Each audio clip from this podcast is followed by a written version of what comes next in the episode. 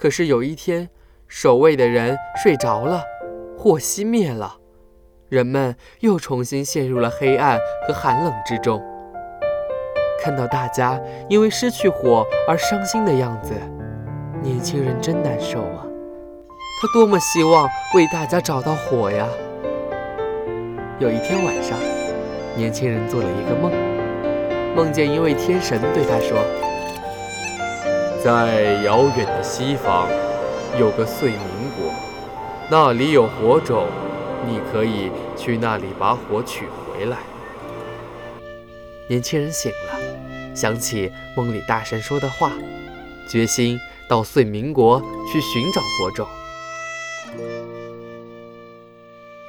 年轻人按照大神的指示，一直向西走。他翻过高山，穿过森林，渡过大河，历尽艰辛，终于来到了遂民国。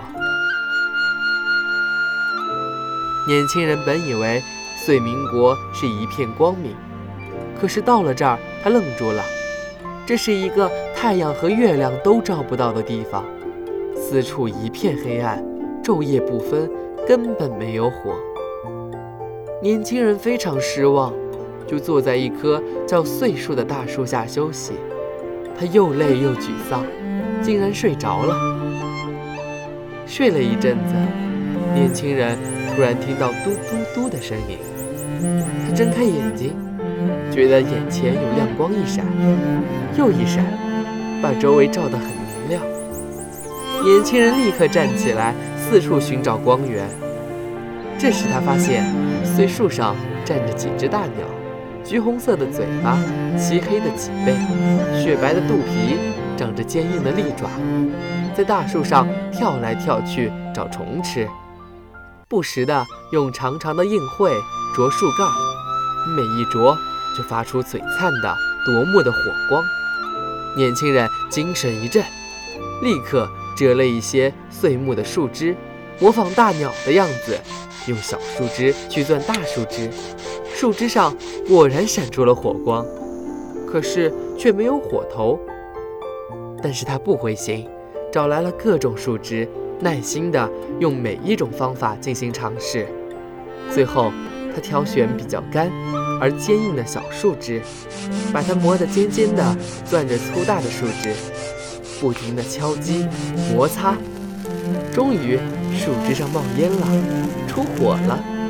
年轻人激动地流下眼泪。年轻人回到家乡，把钻木取火的方法教给了大家。从此，人们再也不用生活在寒冷和恐惧之中了。又过了一段时间，人们把碎石敲敲打打也能敲出火来。掌握了人工取火的方法，人类从此结束了茹毛饮血的时代。人们折服于这个年轻人的勇气和智慧，推举他做首领，并尊称他为燧人氏。